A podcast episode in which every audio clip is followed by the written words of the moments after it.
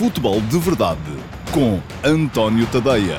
Olá a todos, muito bom dia. Sejam bem-vindos à edição de segunda-feira, dia 5 de julho, do Futebol de Verdade. Estou só aqui a endireitar a câmara, desculpem lá, mas isto hoje foi um bocadinho e tenho aqui, pá, enfim, uh, foi um bocadinho acelerado demais. Bom, um, primeiro que tudo, e esta vai diretamente para o Josias, que eu não sei se está aqui já em direto connosco ou não, mas afinal de contas acertei nos quatro resultados dos, quatro, dos quartos de final do Campeonato da Europa, Josias. Está sempre a meter-se comigo a dizer que eu não sou um, capaz de prever resultados. Enfim, não acertei nos resultados exatos, isso de facto não, não é?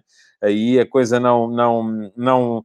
Acertei num ainda assim, o Bélgica e tal, e disse que era 1 a 0 ou 2 a 1 uh, e ficou 2 a 1, um, uh, portanto, nesse aí ainda fui lá. De resto, uh, tinha dito que a Suíça ia perder com a Espanha, conseguiu empatar, mas a Espanha passou nas grandes penalidades, que a Inglaterra ganhava a Ucrânia, não estava à espera no resultado tão amplo, embora tenha uma explicação para isso, e que a Dinamarca iria ganhar à uh, República Checa. Eu tinha falado aqui num 2 a 0, mas enfim, falta-me ali o golito do Chique, um, que fez o 2 a 1 para os checos, porque o resultado até ia no 2 a 0 que eu tinha antevisto, mas depois acabou por não se confirmar. Bom, de qualquer modo, acertei nos quatro semifinalistas, também não era muito difícil, é preciso agora também ter isso em conta, que eram quatro jogos uh, mais ou menos previsíveis, não é? Uh, não era assim, não é preciso tirar um curso para, para prever uh, que ia acontecer isto precisamente nos, nos quartos de final do Campeonato da Europa.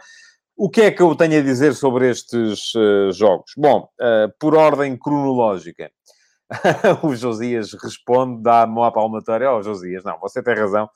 Uh, e eu próprio encorajo isso. De facto, a previsão de resultados não é de todo o meu forte, mas desta vez correu bem.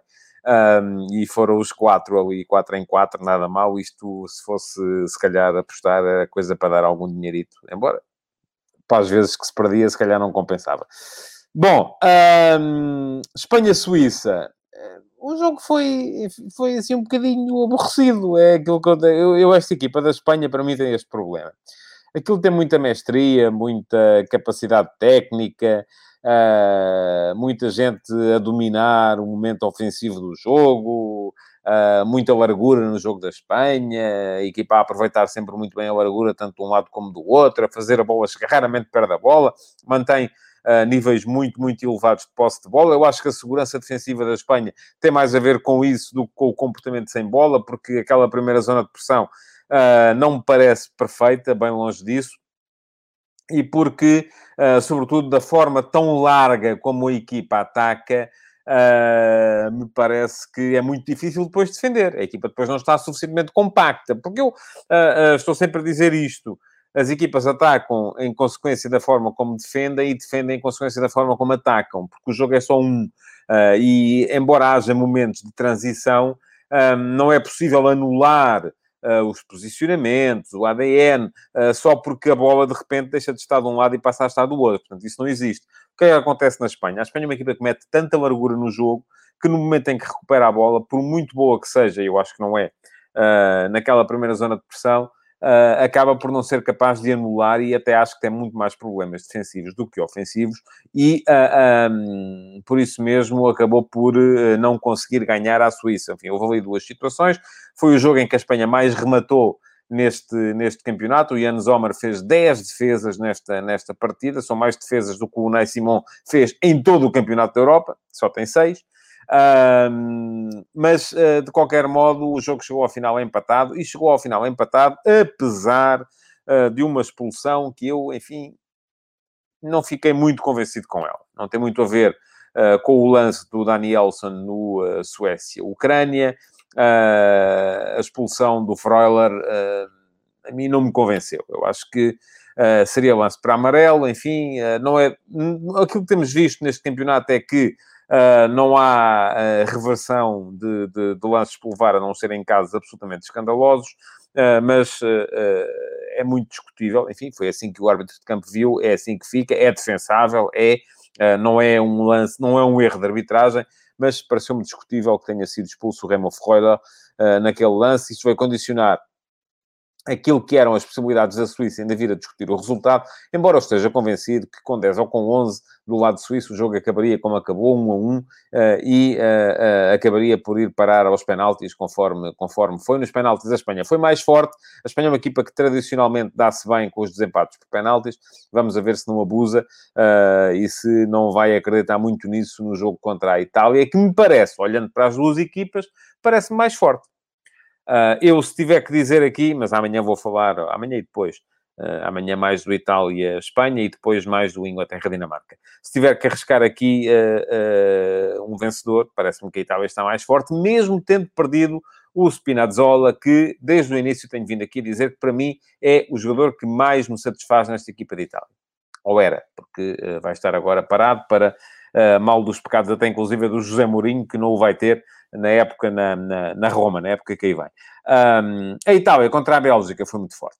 Uh, e tem sido muito forte quase sempre. É uma equipa que mete intensidade defensiva, que tem capacidade para rodar, e já vimos que aquele meio campo jogam três, uh, um deles tem que ser sempre o Jorginho, uh, porque é um maestro que ocupa, aliás, há aquela piada, não é? Há quem diga, já vi várias vezes no Twitter, 80% da superfície do globo terrestre está ocupada por água e os 20% que sobram são ocupados pelo Jorginho. Porque o Jorginho é um jogador que ocupa o espaço do ponto de vista defensivo e ofensivo como não há outro neste momento na, na, no, no, Campeonato da Europa. Ah, um, o, o Paulo Neves diz-me que a Espanha joga e está a renovar-se.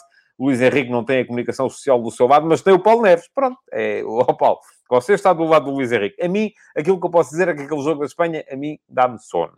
Não gosto, não acho piada, aquilo não acontece nada.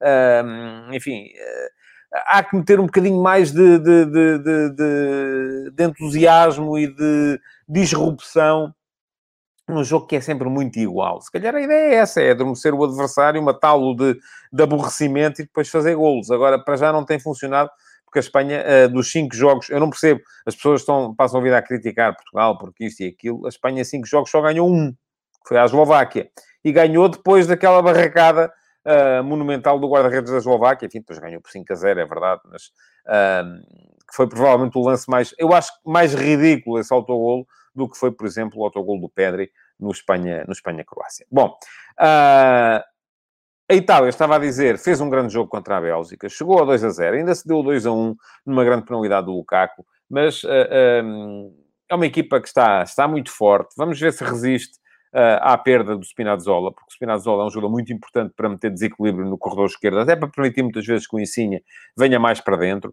Uh, o Insigne tem estado muito, muito bem, tem feito golos, golos importantes, voltou a fazer agora no jogo dos quartos de final contra a Bélgica, e tal como eu tinha dito aqui, a Bélgica não é não é uma equipa que uh, já no jogo contra Portugal me tinha mostrado ser acessível uh, e voltou a ser no jogo contra a Itália, portanto acho que perdeu e perdeu bem, não há uh, grandes conclusões a tirar desse jogo, a não ser que a Itália foi mais forte, tal como acho que é mais forte agora, ou será mais forte, no jogo contra a Espanha. Mas vamos a ver, dependerá muito daquilo que o Mancini for capaz de engendrar para suprir a ausência do Spinazzola e uh, daquilo que a equipa for capaz de fazer também uh, em termos de gestão do, do, do, da fadiga, porque apesar da rotação que ele tem vindo a fazer uh, na equipa, isso pode vir a ser um fator naturalmente importante. Depois, no segundo dia de quartos de final, tivemos então esse Dinamarca-República Checa, sem, sem grande... O, o Fernando Amorim diz-lhe, diz-me, também lhe dá só no jogo da Espanha, parece que não há balizas quando joga a Espanha. Isso não é verdade. A Espanha é a equipa que mais remata neste campeonato.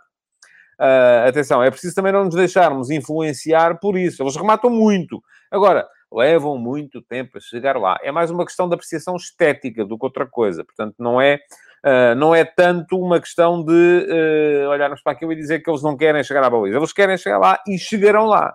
Sempre. A maneira como lá chegam é que não me agrada, mas isso é uma apreciação puramente estética. Não estou aqui a falar de mais, de mais nada. Bom, a Dinamarca ganhou também com naturalidade a República Checa. É a equipa deste campeonato que mais gols fez nos 90 minutos. Portanto, é uma equipa que uh, tem potencial ofensivo uh, para uh, se bater contra a, contra a Inglaterra. A Inglaterra aviou a Ucrânia por 4 a 0, já não marcava 4 golos, assim há, ui ui. tirando aqueles jogos contra os refrescos de São Marino e, e do, enfim, aí sim, não é? Mas estou a falar quatro gols numa fase final, eu creio que a Inglaterra não os fazia há, há, há muito, muito, muito, muito tempo. Um, e aconteceu, aconteceu 4 a 0, a melhor exibição da Inglaterra até aqui. Porquê? Porque esta equipa da Ucrânia também é preciso ter isso em conta, e eu tinha dito isso por acaso na antecipação do jogo na RTP3, não o disse aqui no Futebol de Verdade, mas disse-o depois na RTP3. É uma equipa que, quando entra, e por isso é que eu gosto deles, quando entrou em campo, um, nunca se sabe muito bem o que é que vai acontecer ou sacam um jogo fenomenal uh, do ponto de vista ofensivo, ou sacam um jogo em que a coisa falha toda. Foi o que aconteceu neste jogo contra, a, contra a Inglaterra. Aquilo defensivamente a equipa uh, falhou, uh, sofreu um golo logo aos 3 minutos. a Inglaterra ainda tentou gerir, mas depois a Ucrânia não foi atrás do resultado e quando sofre o segundo golo tenta ir, mas aí já era tarde. Acabou por apanhar 4, podiam ter apanhado mais. A Inglaterra chega muito forte também aos, eh, aos, às meias finais. E atenção, das quatro equipas que ainda estão em prova, a Inglaterra é a equipa mais reativa. É a equipa que, e voltando àquela discussão que tivemos aqui acerca da, da seleção de Portugal, é a equipa que menos hum, tenta influenciar o jogo e que joga mais em função daquilo que o jogo lhe permite fazer. Pergunta-me o Tiago Rodrigues qual é a equipa que joga melhor futebol neste Euro. Enfim, aqui já me está a pedir uma apreciação estética. Eu gosto mais do futebol da Itália. Mas, atenção, isto não quer dizer que seja o, o futebol mais indicado ou, ou, que a Itália vai ganhar. Portugal ganhou em 2016 com justiça, do meu ponto de vista, com um tipo de futebol que não mexeu as medidas do ponto de vista estético, uh, mas que era o futebol que mais fazia sentido para aqueles jogadores. E acho que o futebol que a Inglaterra pratica, para os jogadores que o Southgate tem posto em campo, uh, tem sido também aquele que mais sentido faz. Um, portanto, podemos também ter, uh, naturalmente, enfim, qualquer das quatro pode ganhar. Uh, a Itália, porque é a equipa que mais me, me, me, agrada, a equipa que eu mais gosto neste momento das quatro que estão em prova. A Inglaterra, porque é a equipa mais cínica, mais prática. Uh, a Inglaterra não sofreu um golo ainda neste campeonato. Portanto, é, é, é uma equipa muito forte e geralmente estas coisas ganham-se mantendo solidez defensiva. A Espanha, porque é a equipa que mais bola tem, e já se sabe que tendo a bola fica sempre mais fácil, não é? Portanto, sendo a Espanha a equipa que mais bola tem uh, nos jogos, à partida está sempre mais perto de ganhar do que perder, e por fim, a própria Dinamarca, que uh, é a equipa que mais golos fez nos 90 minutos neste campeonato, e é uma equipa que está uh, a cavalgar em cima de uma onda de solidariedade que, que, a torna coletivamente, se calhar, imbatível. Porquê? Porque toda a união de grupo que, se, que foi gerada a seguir ao episódio, ao colapso cardíaco do uh, Eriksen, acaba por funcionar. É isto que diz o Daniel Rocha uh, uniu-se com o que aconteceu ao Eriksen, pelo que não vai ser fácil. Enquanto grupo, diz o Daniel ainda, a Dinamarca é a equipa mais forte do Euro. Uh, eu também acho que sim. Uh, embora, enfim, o grupo da Inglaterra estará seguramente forte, o grupo da Espanha também, e o grupo da Itália está fortíssimo também, é porque é uma equipa muito jovem, tanto a Inglaterra como a Itália são equipas muito jovens que estão a chegar, a própria Espanha tem uma equipa cheia de miúdos, portanto, enfim, há aqui uh, quatro equipas que eu acho que podem perfeitamente chegar lá, um, se tiver que dar neste momento uma, uma percentagem para uh, ganhar o Campeonato da Europa, vou fazer agora aqui de cabeça, espero dar, que a conta some 100, uh, porque senão somar vai ser, vai ser uma chatice. Eu diria uh, 30% para, para a Inglaterra, 30% para a Itália, uh, 25% para a Espanha e 15% para a Dinamarca. Pronto, acho que dá 100. 60%. 90, 100, exatamente. Bom, uh, se tiver que fazer isto, é, é, neste momento é isso que eu digo, uh, o que já de si deixam de ver, que, por mim, a final será Inglaterra-Itália. Uh, é disso que eu estou à espera. Mas, enfim, pode sempre acontecer uma coisa completamente diferente. Bom, ao mesmo tempo, temos uh, de correr a Copa América. E a Copa América está agora a chegar àquela fase que interessa, não é? Porque se formos a ver, um, a Copa América uh, já, que já está a jogar-se há tanto tempo quanto o, o, o campeonato da, da Europa, um, começou com oito equipas e só ontem e anteontem uh, é, que, é que começou com dez equipas, perdão. A primeira fase uh, fizeram-se jogos infindáveis para eliminar duas, a Bolívia e a Venezuela, e depois só agora nos quartos de final é que foram mais quatro equipas para casa. Uh, há ali um desperdício de jogadores e de tempo de jogadores que deviam estar de férias muitos deles jogam na Europa, enfim, olha, um deles é o Coates, que passou este tempo todo uh, na América do Sul para jogar 45 minutos num jogo que já não contava para nada, porque de resto esteve sempre no banco, e o Uruguai só foi eliminado uh, pela Colômbia uh, anteontem, ou ontem, dependendo do fuso horário, enfim, vou dizer anteontem, mas já, o jogo já acabou ontem no fuso horário de Portugal. Um, e, e, e, no entanto, ele, pronto, agora vai de férias, não é? E provavelmente falhará o início da temporada. O Otamendi ainda lá está, embora o Otamendi esteja a jogar na, na seleção da Argentina, que me parece estar muito bem, pronto, está em prova ainda, pelo menos tem essa, tem essa vantagem. Uh, neste momento vamos ter nas meias finais Argentina-Colômbia, um jogo que vai ser com certeza muito, muito interessante. Brasil-Peru, uh, o Brasil teve pela primeira vez algumas dificuldades perante o Chile nesta, nesta competição, também um bocadinho em função daquilo que foi a expulsão do Gabriel Jesus ainda logo a começar a, a, a segunda parte, logo a seguir ao golo. Um, mas uh, parece-me que é agora uh, que uh, finalmente isto vai começar a acelerar. Pergunta-me o Ricky Carrasco uma curiosidade, porque é que durante a Copa América os campeonatos locais não param? Não param porque os jogadores são quase todos, jogam quase todos na Europa, não é? Portanto, não há essa, não há essa necessidade, eles continuam lá com o futebol deles. Um, enfim, também aqui me parece que há duas equipas que estão claramente mais fortes. O Brasil está fortíssimo. Uh, se formos a ver, o Brasil empatou um jogo com o Equador, que já não, já não servia pagando coisa, uh, e de resto, 3 a 0 à Venezuela, 4 a 0 ao Peru, 2 a 1 à Colômbia, agora 1 a 0 com alguma dificuldade ao, ao Chile, enquanto que uh, a Argentina também Uh, empatou o primeiro jogo com o Chile. O Chile faz um bom campeonato, embora tenha ido embora agora na, nos, quartos de final. Depois ganha com alguma dificuldade ao Uruguai e ao Paraguai, 1 a 0 os dois jogos. 4 a 1 à Bolívia, também era a equipa mais fraca do grupo, e agora 3 a 0 ao Equador nos quartos de final, com uma exibição fenomenal de Leo Messi. Veremos então se de facto Messi, uh, agora que está desempregado, coitado, não é? Este coitado, obviamente, é uma ironia, se ele é capaz de, finalmente, conforme dizia aqui alguém há bocado, um, ganhar um título internacional em séniores com a sua seleção. Uh, a Argentina está a jogar para isso. Um, Parece-me que sim. Um, que, que, a Argentina está a jogar para pelo menos chegar à final com o Brasil e depois, na final, enfim, já se sabe.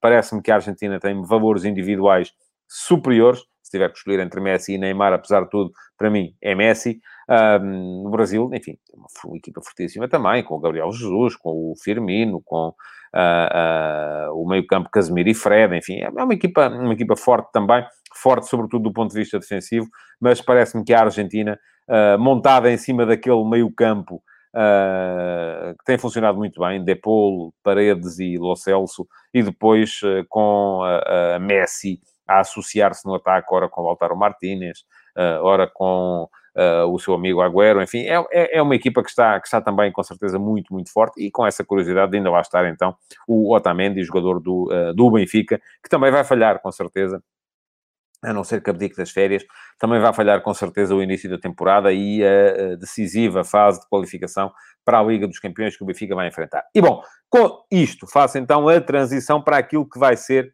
a próxima temporada de futebol em Portugal. Vamos ter na quinta-feira o sorteio da, da Liga e vamos ter também a escolha do jogador do ano do ano passado, feita pela Liga. Para já, 10 candidatos e com essa nuance de nem Benfica nem Sporting Clube Braga terem um único jogador nos 10 candidatos, nos 10 nomeados. Não há. Há três jogadores que vêm de equipas que estiveram, uh, enfim, que não, que não estiveram tão bem em termos de classificação. Ponta de lança Beto do Portimonense, o ponta de lança Mário Gonzalez, do Tondela, que entretanto já assinou pelo Sporting Clube Braga, e o médio uh, Stephen Eustáquio, do Passos de Ferreira. Dão ali algum colorido à, à, coisa, não creio que vai ganhar nenhum dos três, mas pronto, o facto de estarem no, no, no top 10 já é, com certeza, uma... uma um, um, um, sinal que a Liga está a dar, que não olha só para os principais, e os três fizeram campeonatos extraordinários, o Eustáquio a marcar o futebol do Passo de Ferreira do Pepa, Mário Gonzalez, pela quantidade de golos que marcou também a, a, a funcionar, e o mesmo serve para o Beto, uh, um no Portimonense, outro no Tondela, a funcionarem como uh, uh, principais garantias das suas equipas. O Apocalipse Forever pergunta-me pela opinião sobre o João Mário do Benfica. Eu já vou falar um bocadinho sobre isso, mas tem um texto para ler hoje no antoniotadeia.com sobre esse tema, exatamente. é dar um saltinho assim que acabar o futebol de verdade e ficará a saber melhor aquilo que eu penso sobre, sobre o tema. Bom, continuando. Depois, há quatro jogadores do Futebol do Porto, três do Sporting, que foi campeão nacional. Quem é que lá está? Uh, do Sporting, o Pedro Gonçalves, melhor marcador, e geralmente o melhor marcador não ganha o melhor jogador, acho eu, pelo menos é, há a tendência para dividir os prémios. João Palhinha, principal garantia do, de, defensiva do meio campo do Sporting. O Coates, uh, capitão e uh, principal referência do, do, da, da, defesa do Sporting, foi muito difícil de bater. No lado do Floco do Porto, mais jogadores de inspiração ofensiva, embora lá esteja o Pep, um prémio de carreira também quase para, para o Pep. está o Sérgio Oliveira, pela, pela, pela força que teve no meio-campo do Porto, também, sobretudo em termos de criação, e depois o Taremi e o Corona, embora me pareça que o Corona fez um campeonato abaixo do anterior. Portanto, se querem saber, eu acho que vai ganhar com o Atlas. Mas, enfim, quinta-feira estamos cá para ver um, o que é que vai acontecer. Eu, se tivesse que escolher jogador do ano em Portugal na época passada, diria uh, uh, Sebastião Coates, pela força de, de, de, que teve do, no Sporting em termos defensivos, pela liderança do grupo, que era o capitão, pela forma como uh, vários jogos foram ganhos com idas do Coates ao ataque nos últimos minutos. Portanto, parece-me que foi um jogador muito, muito importante naquilo que foi o título do Sporting. Uh, creio que é ele que vai ganhar, mas, enfim, pode acontecer outra coisa qualquer. Na altura, cá estaremos também para ver. E, bom, e um, posto isto, chegamos então à, à situação de mercado. Neste, neste fim de semana... Uh, já está o Ricardo Jogaio no, no, no, Sporting, a treinar e tudo, volta a casa. Um investimento ainda assim avultado, que andará, uh, tanto quanto percebo, pelos quatro anos de, de, contrato, andará perto dos 10 milhões de euros, uh, que o Sporting vai gastar com o regresso de Jogaio, que já não é um jogador transacionável daqui para a frente, em princípio, enfim. Um, portanto, é mesmo um jogador para... que eu já falei aqui sobre isso na, na, na semana passada, Uh, parece um investimento, se calhar, demasiado avultado para um jogador que, à partida, vai ser, uh, uh, vai ser suplente de Porro, ou não, veremos, não é? Agora, acho que se o Sporting tem Porro, faz, faria mais sentido gastar o dinheiro no, no, em jogadores para posições que não estão tão bem cobertas.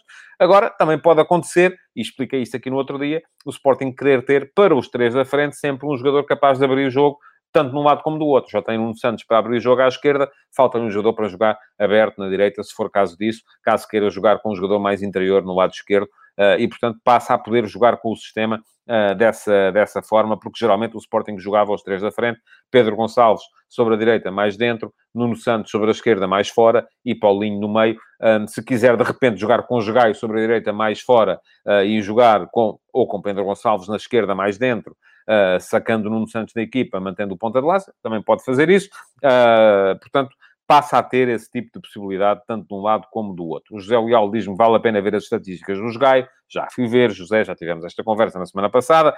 Uh, o João Diniz diz-me Gaio pode ser aproveitado para extremo, é o que eu estava a dizer, embora o Sporting não jogue com extremos. Portanto, uh, é, era isso que eu estava a explicar. E não vai jogar. Não pensei que o Sporting de repente vai jogar com um 3-4-3 aberto, uh, porque não dá para isso. Uh, isso significaria desperdiçar outros jogadores que lá tem, como o Pedro Gonçalves, por exemplo. Um, agora, uh, pode jogar com um extremo aberto, como já jogava na época passada, de um lado ou do outro. Bom, em relação às estatísticas, uh, e para responder ao José Leal, elas são, de facto, muito semelhantes às do Porro, mas se o Sporting já tem o Porro, enfim, não fará muito sentido, acho eu, uh, estar a gastar tanto. Sobretudo um clube que depois olha para o João Mário e diz que não há dinheiro. Embora a questão João Mário eu acho que seja ligeiramente diferente. Eh, porque tem, há outras variantes uh, a ter aqui em conta. Perguntam pelo vinagre, que sentido fará agora? Vinagre é para o outro lado, é para a esquerda, não é? Uh, mais uma vez, só quem está lá em casa é que sabe. Porque eu não sei até que ponto é que o Sporting tem. Eu acho que o Sporting, neste momento, olhando-se para o plantel, um, precisa ainda, ficando este plantel que lá está, precisa sobretudo de um substituto para o João Mário se o João Mário não ficar e precisa de mais uma, mais uma solução para, para, para o centro da defesa. Enfim, uh, acho que é isso. Sobretudo, depois precisa de mais quantidade, não é? Porque vai ter mais jogos. Um, o João Silva diz que, do ponto de vista da gestão desportiva, o João Mário do Benfica faz pouco ou nenhum sentido. Eu não vou dizer isso, mas vou dizer que acho que ele faz muito mais sentido. E falando daquilo que vocês sabem que é um conceito que me é caro, que é o conceito de complementaridade dentro de uma equipa, acho que faz muito mais sentido no Sporting do que no Benfica. E vou explicar porquê. Bom, para analisar a questão João Mário, é preciso, do lado do Sporting, perceber o racional financeiro da coisa.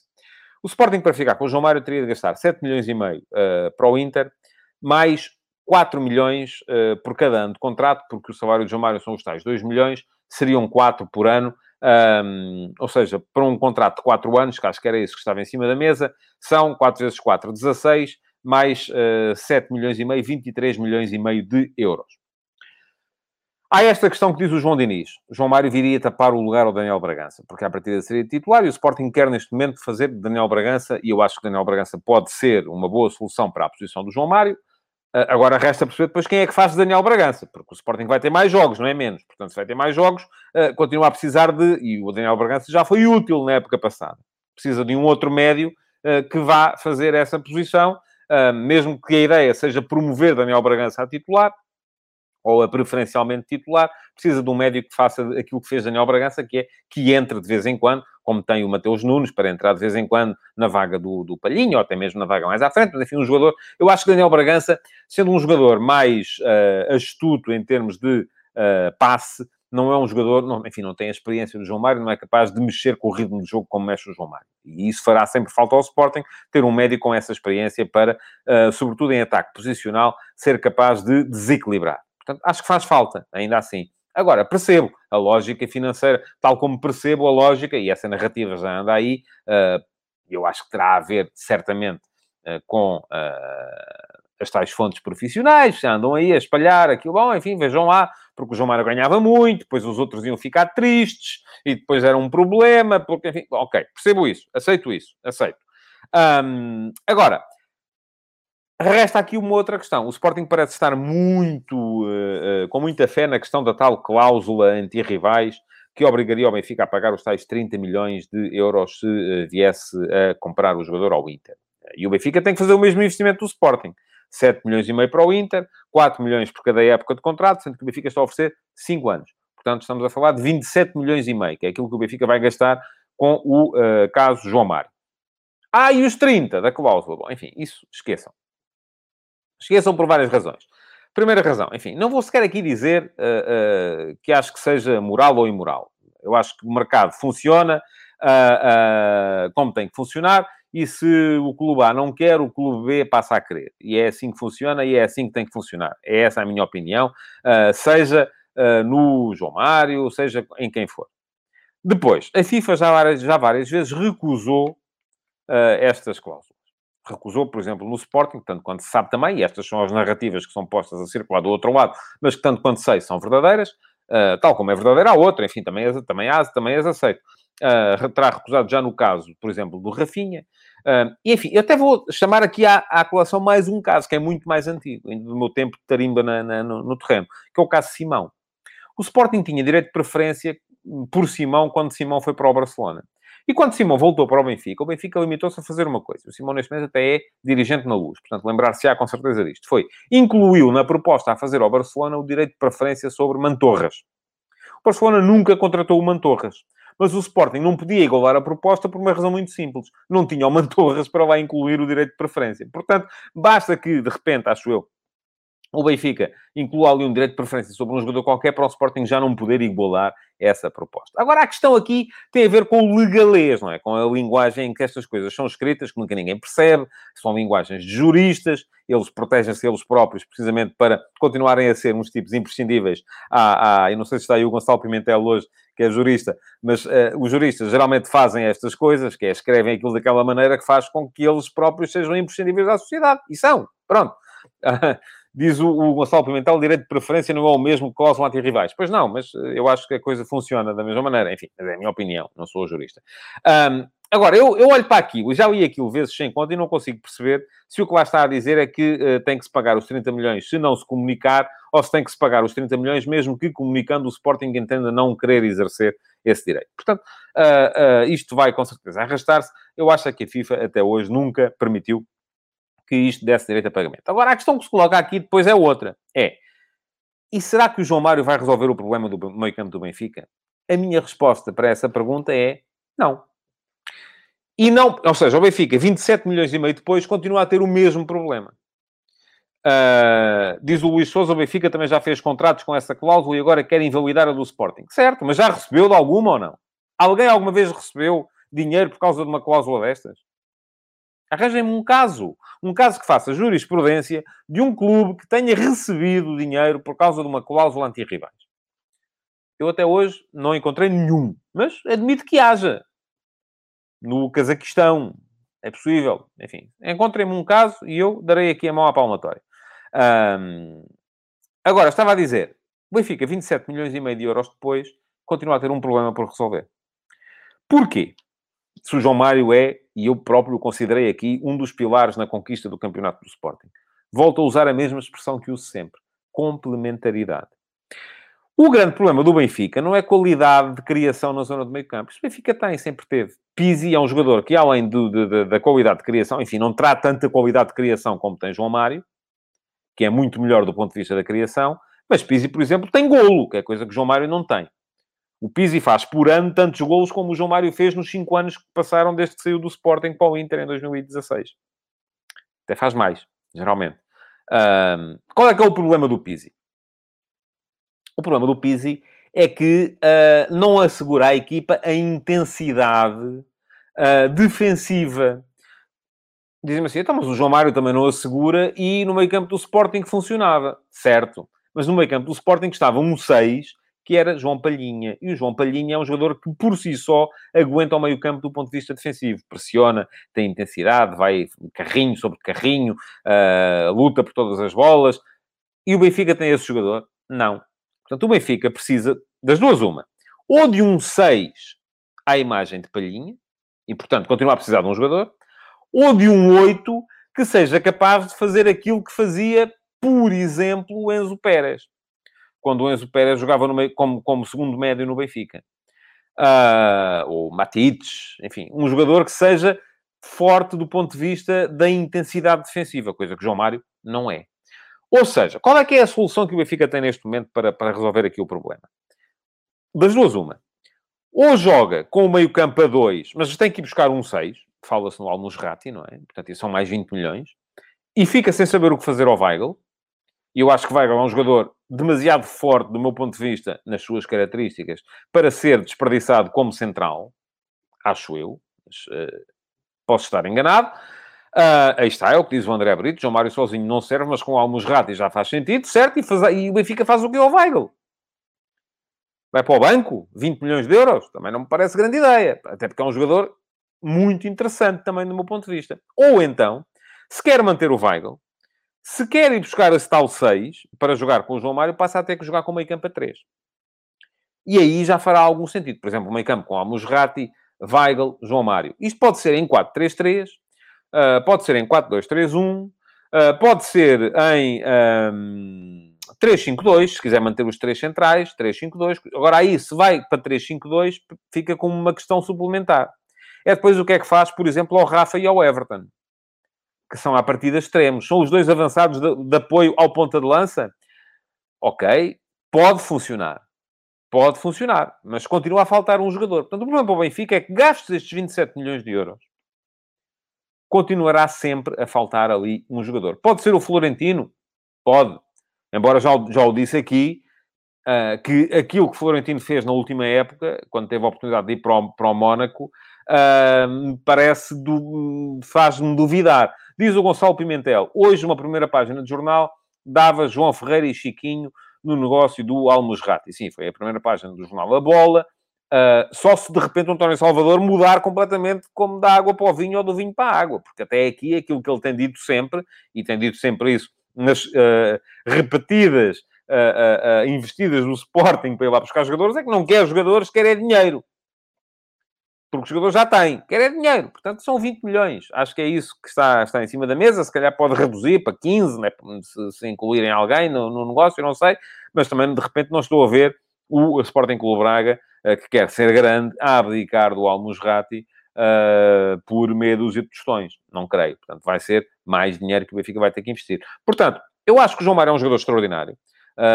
Acho que ele foi um dos pilares na conquista do título pelo Sporting. Por mim, tinha estado nos 26 da seleção no Campeonato da Europa, não me esqueço disso, mas continuo a achar que ele faz mais sentido no Sporting do que no Benfica. Uh, do ponto de vista, não é sequer daquela coisa do emblema e de bater no emblema e tal, e de jurar fidelidade. Não, esqueçam isso. Os jogadores são profissionais, não têm nada que estar a jurar fidelidade a ninguém, têm que jogar onde os querem. É só isso, mais nada. Ah, é do ponto de vista da complementaridade futebolística. Portanto, acho que isso ah, ainda terá de ser trabalhado pelo Jorge Jesus no Benfica. Hoje escrevi sobre o tema, conforme vos disse de manhã.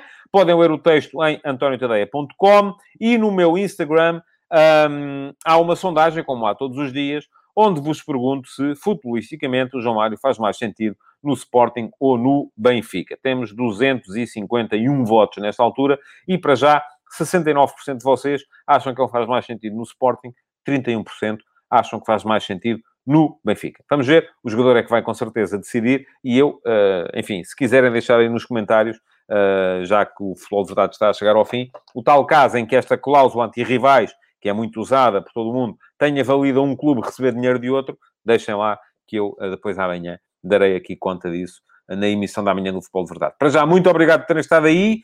Um, queria desejar-vos um resto de bom dia, pedir-vos que deixem o vosso like, que partilhem o Futebol de Verdade, que assinem o podcast e que uh, vão votar na minha sondagem no Instagram e já agora que me sigam por lá também, António.tadeia. Muito obrigado e até amanhã. Futebol de Verdade, em direto de segunda a sexta-feira, às 12h30